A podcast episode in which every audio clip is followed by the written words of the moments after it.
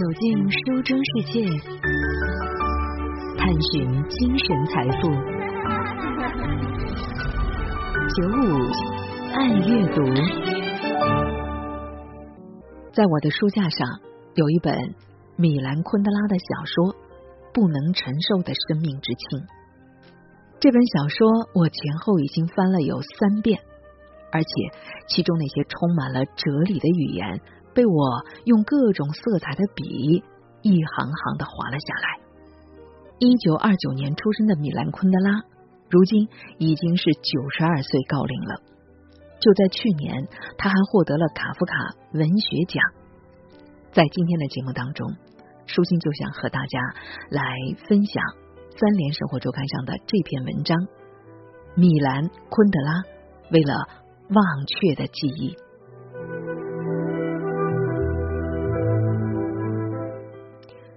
一九六八年的八月二十一号，当时五十万的苏联大军入侵了捷克斯洛伐克。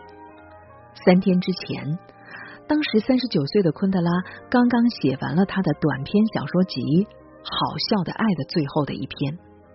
之前，在布拉格的电影学院教授世界文学的昆德拉，已经出版了他的长篇小说《玩笑》，还有两部题为《好笑的爱》的短篇小说集。他的小说的艺术一书还在一九六四年获得过捷克斯洛伐克的国家奖，但是苏联军队的入侵却改变了一切。在布拉格之春事件之后，昆德拉被永远开除了捷克的共产党党籍，他在电影学院的教职也被解除，他所有的作品从书店和公共图书馆消失。同时还被禁止发表任何的作品。后来，米兰昆德拉在他的受到诋毁的塞万提斯遗产的这篇文字当中说道：“人仅需与自己灵魂当中的魔鬼搏斗的最后和平的时代，也就是乔伊斯和普鲁斯特的时代，一去不复返了。”在卡夫卡、穆吉尔他们的小说里，魔鬼来自外部的世界。也就是人们把它称之为历史的东西，而这一历史已不再像是冒险家的列车，它变得非个人无法控制、无法预测、无法理解，而且没有人可以逃避它。就这样，米兰昆德拉与他的写作无可避免的卷入到了历史带来的断裂当中。如果说在最后的和平时代，作家普鲁斯特探索的是无法抓住的过去的瞬间，乔伊斯想要探索的是无法抓住的现在的瞬间。那么，在历史的断裂之处，昆德拉想要探讨的主题反而是遗忘。作品没办法出版了，昆德拉的生活来源只能靠以前出版《好笑的爱与玩笑》的时候呢攒下的一些稿费。包括他的妻子维拉私下里教英语的一点收入，他自己有时候也会偷偷的以别人的名义来写点东西换钱，但他并没有停止写作。在一九六九到一九七三年短短几年的时间里，他接连写出了长篇小说《生活在别处》《告别圆舞曲》和剧本《雅克和他的主人》。与此同时，他也开始尝试在国外出版他的小说。一九七三年，他的《生活在别处》在巴黎出版，并且拿到了法国的美第奇外国小说奖。两年之后，他获得了法国雷恩大学助教职位的邀请，于是他离开了捷克斯洛伐克。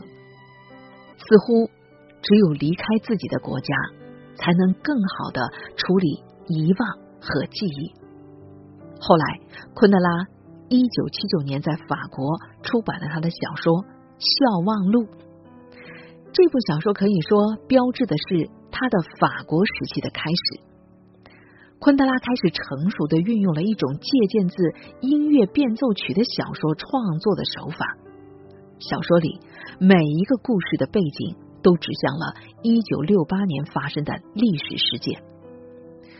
在这本小说写完以后，昆德拉在跟他的好朋友美国作家菲利普·罗斯聊天的时候说道：“当一个大国想剥夺一个小国的民族意识的时候，他采用的方式就是有步骤的遗忘。还有点价值的捷克当代文学已经有十二年得不到出版，两百位作家，包括已经死去的卡夫卡，也遭到了放逐。一百四十五名捷克的历史学家被解除了职务，历史被改写，纪念碑被拆毁。当然，昆德拉更关注作为存在命题的遗忘。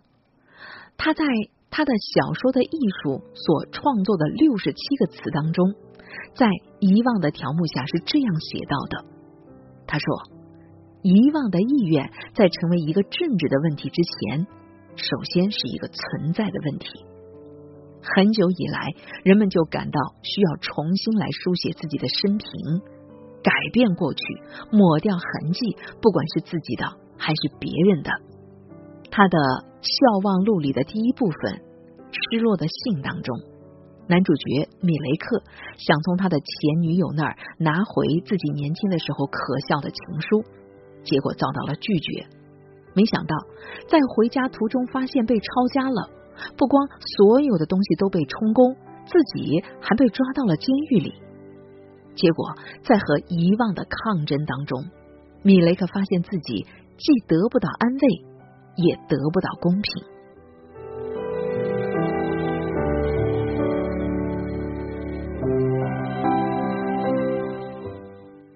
昆德拉是一个刻意的想隐去个人生活的小说家，在他看来，一个小说家、作家存在的价值只在于他的作品本身。只是当昆德拉一九七五年到法国生活以后，他对过去生活的记忆成为一种多少让人感到悲哀的悖论。一九七九年，他的《笑忘录》出版以后。捷克政府取消了昆德拉的公民身份，尽管两年之后昆德拉就拿到了法国总统密特朗的亲笔签署，成为法国的公民，可是对他来说，捷克自此只能成为记忆。另一方面，已经在法国开始了新生活的昆德拉，也拒绝向人们回忆和展示自己过往的生活。一九八零年。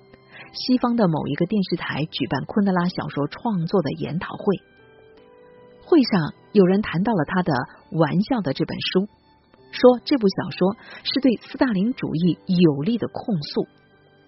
当时昆德拉马上就插话说：“请不要用你们所谓的斯大林主义来难为我，玩笑根本就是一个爱情小说。”然而，曾经在那里生活了四十五年的捷克斯洛伐克。始终是昆德拉小说里故事发生的重要的环境。只有在小说里，他才愿意带着温情去碰触作为背景的布拉格的记忆，那些人类关于记忆与遗忘的悲哀的话题。昆德拉认为，人的记忆有很大的问题，是有限度的，装不下那么多的东西，所以人是可笑的动物。昆德拉对人有一种哭之笑之的态度，在他的《笑忘录》当中，同样被命名为《失落的信》的第四部分，和第一部分像是镜子一样的对位。米雷克想找回过去的信，是为了遗忘；塔米娜找回过去的信，则是害怕遗忘，因为遗忘对他来说就是走向死亡的虚无的过程。塔米娜和她的丈夫一起非法离开波西米亚，到了国外生活。丈夫去世以后，她绝望的发现过去变得越来越苍白，甚至丈夫留下的证件上的照片也变得模糊起来。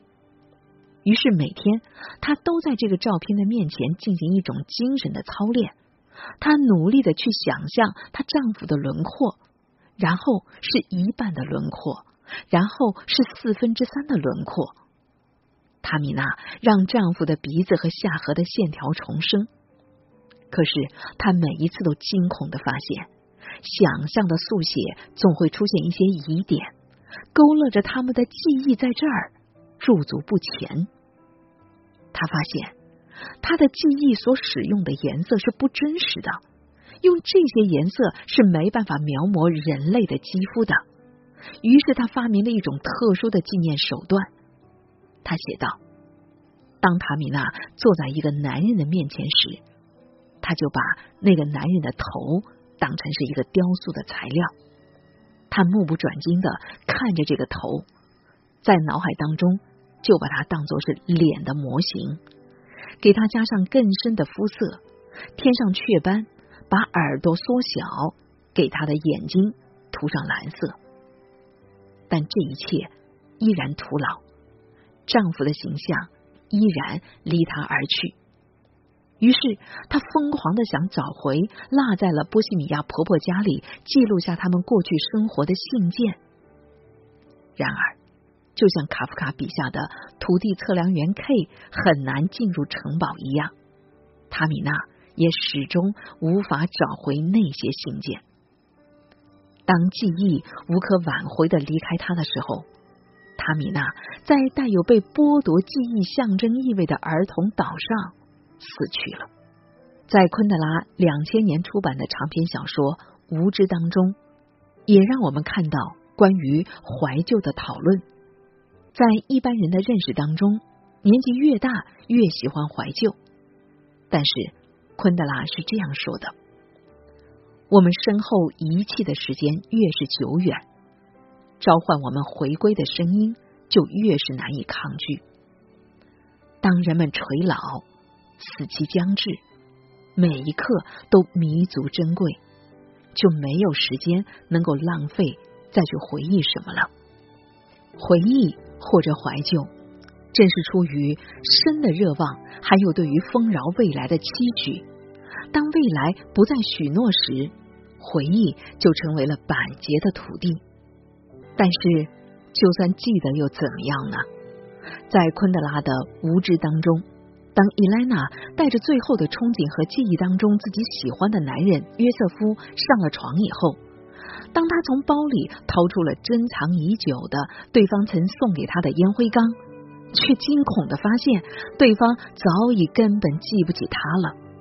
那一刻的伊莲娜陷入到了绝望与疯狂当中。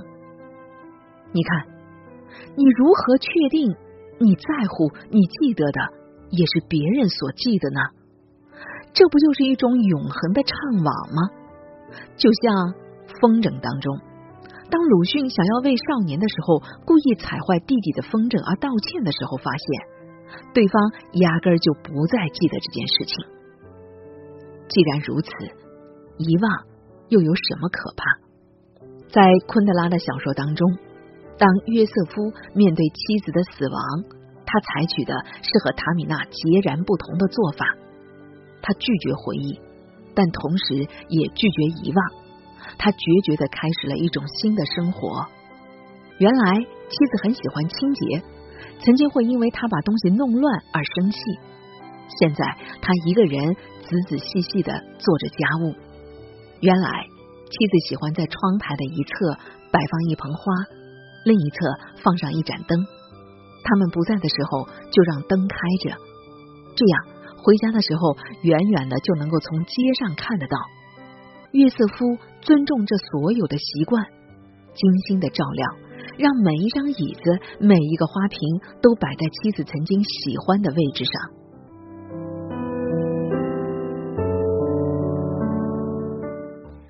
一九八四年。昆德拉在法国完成了他最重要的长篇小说《不能承受的生命之轻》。他在小说的开头就抛出了尼采提出的哲学命题“永劫回归”，认为正是由于永劫回归的荒谬，人只有唯一的一次生活。问题在于，既然人只能活一次，那么人们经历的一切还那么重要吗？既然他都已经随风而逝，还有什么可以后悔和追求呢？昆德拉在接受法国记者的访谈的过程当中说过这样的话：一切造就人的意识，他的想象世界，他的玩念，都是在他的前半生形成的，而且始终保持。我已经越来越少把布拉格看作布拉格，而是越来越多的把布拉格看作是代表欧洲的一座虚构的城市。昆德拉认为自己和中欧的五位伟大的小说家卡夫卡、哈谢克、穆齐尔、布洛赫、贡布罗维奇共处在同一个美学观念的屋脊之下，也就是反对浪漫主义。对前巴尔扎克小说与自由主义思想深表欣赏，他们面对历史以及对于未来的狂热表现出警惕，他们的现代主义超越于先锋派的幻觉之上。昆德拉在他的不能承受的生命之轻当中这样写下：“他说，人永远都无法知道自己该要什么，因为人只能活一次，既不能够拿它来跟前世相比。”也不能够在来生加以修正，生命很快就过去，时光如流水，再也回不来。他还写道：“我们全部需要有人注视我们，根据我们的生活所追求的不同的目光的类型，可以把人分成四类。